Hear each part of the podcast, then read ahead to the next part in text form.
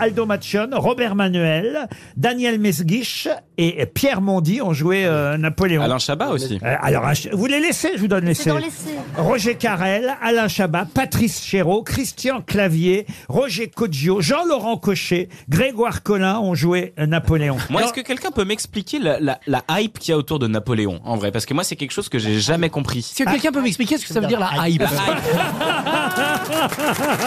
hype.